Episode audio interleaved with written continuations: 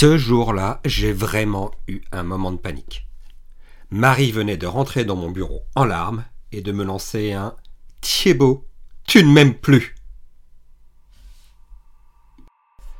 Scène de ménage ou scène de crime, histoire d'amour ou déchirure, les relations managériales ne sont pas toujours un long fleuve tranquille. Vous êtes un dirigeant aguerri ou en devenir? Dans ce podcast, à chaque épisode, je vous raconte une histoire que j'ai vécue ou dont j'ai été témoin. Ou bien ce sera avec un de mes invités. Et de toute bonne histoire, il y a un enseignement à tirer. Je suis Thibaut Viel et ça fait 25 ans que j'accompagne les entreprises sur leurs projets. Aujourd'hui, je vais vous parler de Marie et moi. Et moi et Marie. Enfin, notre relation, quoi. Notre relation managériale. Aucun de nous deux n'ayant anticipé le changement qui avait dû s'opérer. Marie était une des plus anciennes collaboratrices de ma boîte.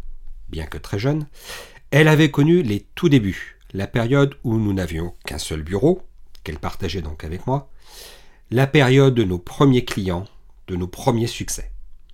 Elle s'était considérablement développée avec nous. Elle savait tout ce qui se passait. Nous avions une relation directe, immédiate, puisque forcément on partageait le même bureau et qu'elle faisait partie des quatre collaborateurs de la boîte. Donc c'était facile. Marie, comme beaucoup de jeunes femmes, était partie cependant en congé maternité et même en congé parental.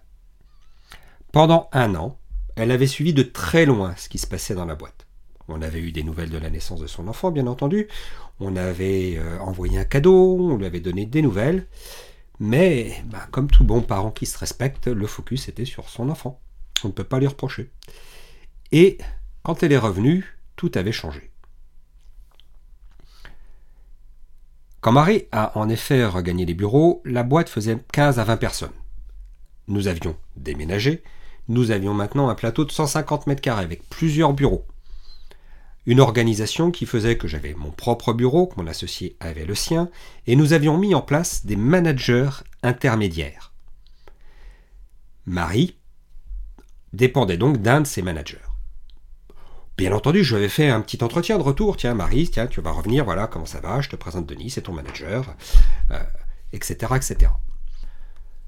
Nous avions discuté de tout, de rien, très content de te retrouver, comment ça se passe, le gamin, ça se passe bien pour la garde et tout ça. Voilà, les choses normales.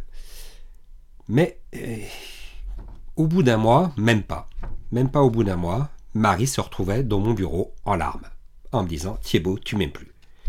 Qu'est-ce qui s'était passé? Qu'est-ce que j'avais loupé? Eh bien, tout simplement, je n'avais pas vraiment écouté Marie.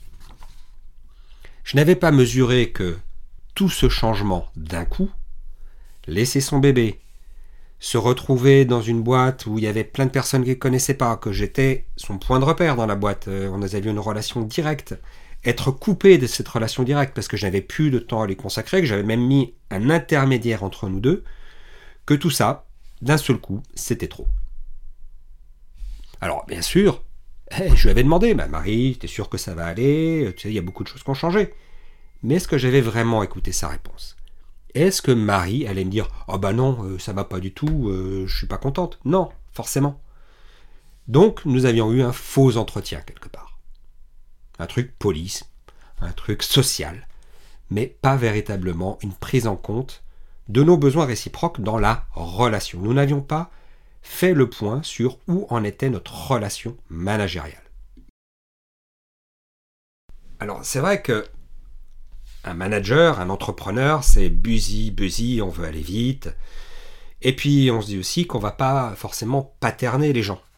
On va pas forcément euh, les prendre par la main pour euh, leur dire euh, par le menu qu'est-ce qui a changé. Voilà, j'avais un manager intermédiaire, Denis.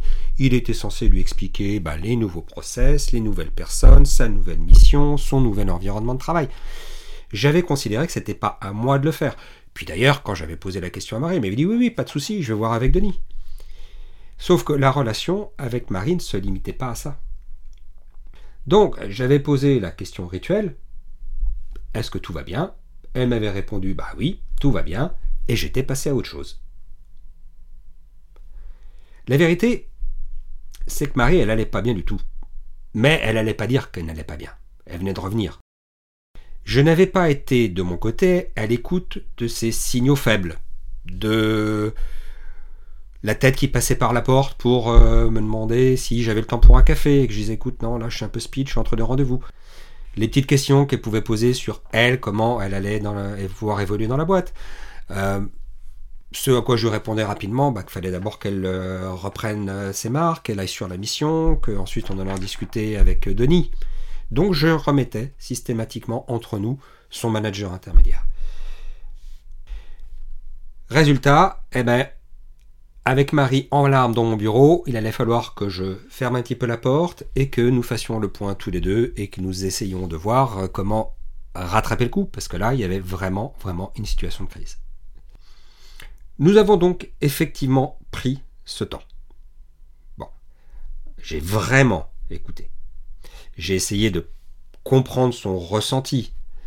Ce sentiment non pas de perte ni d'abandon, mais le fait d'être complètement déboussolé, de plus avoir du tout de repère, d'avoir été bazardé là, j'aurais presque plus accueilli une nouvelle recrue, j'aurais plus fait le faire le tour que je ne l'avais fait à Marie, puisque pour moi, elle faisait déjà partie de l'équipe.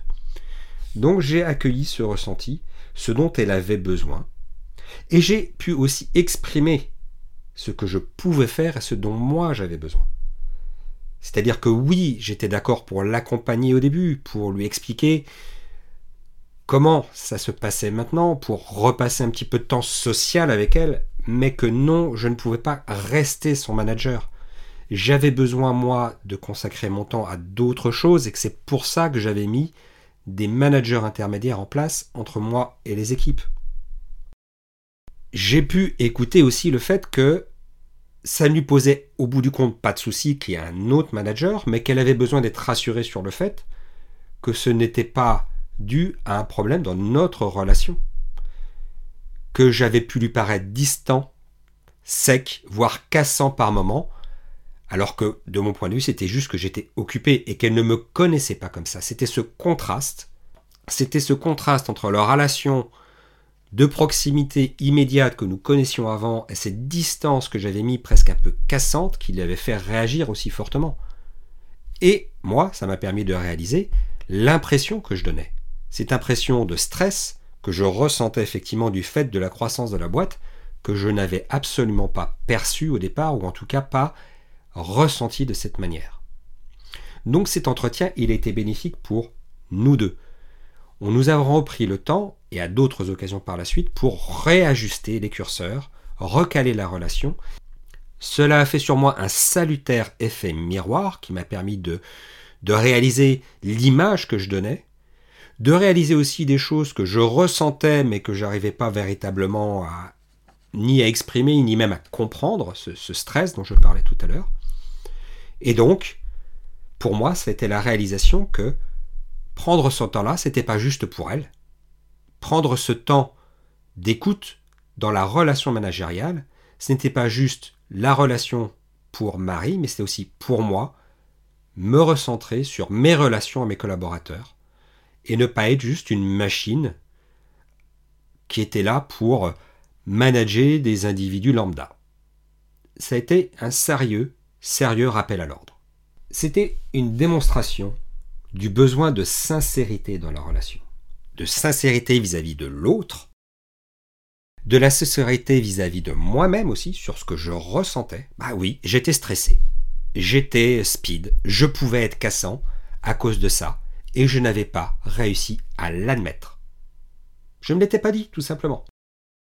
Ça a été aussi le révélateur pour moi que si la relation que j'avais avec Marie était suffisamment bonne pour moi, cela ne voulait pas forcément dire qu'elle était suffisamment bonne pour Marie. Et la relation, ça doit fonctionner dans les deux sens. Et le résultat a été impacté. Marie n'était pas bien dans son poste, elle ne délivrait pas le travail qu'elle aurait aimé faire, la mission pouvait être mise en danger, parce que cette relation n'avait pas été établie correctement ou renouée correctement entre nous. Et vous? Pensez-vous que vous êtes suffisamment à l'écoute des besoins de vos collaborateurs? Dans votre dernier entretien, avez-vous suffisamment écouté?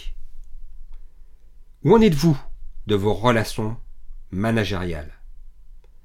Si elles sont bonnes pour vous, êtes-vous certain qu'elles sont suffisamment bonnes aussi pour vos collaborateurs? Et si vous avez été inspiré par cette histoire et que vous souhaitez progresser et découvrir quel manager vous êtes, inscrivez-vous à une des prochaines sessions de Crée ton manager sur www.ayotl.fr slash crée ton manager tout attaché. Le lien est bien entendu dans la description du podcast. Et dans le prochain épisode, je recevrai Roland Massenet, qui évoquera avec nous comment il a transformé une fausse bonne idée en vraie réussite avec Incentive. A bientôt sur Scène de Management.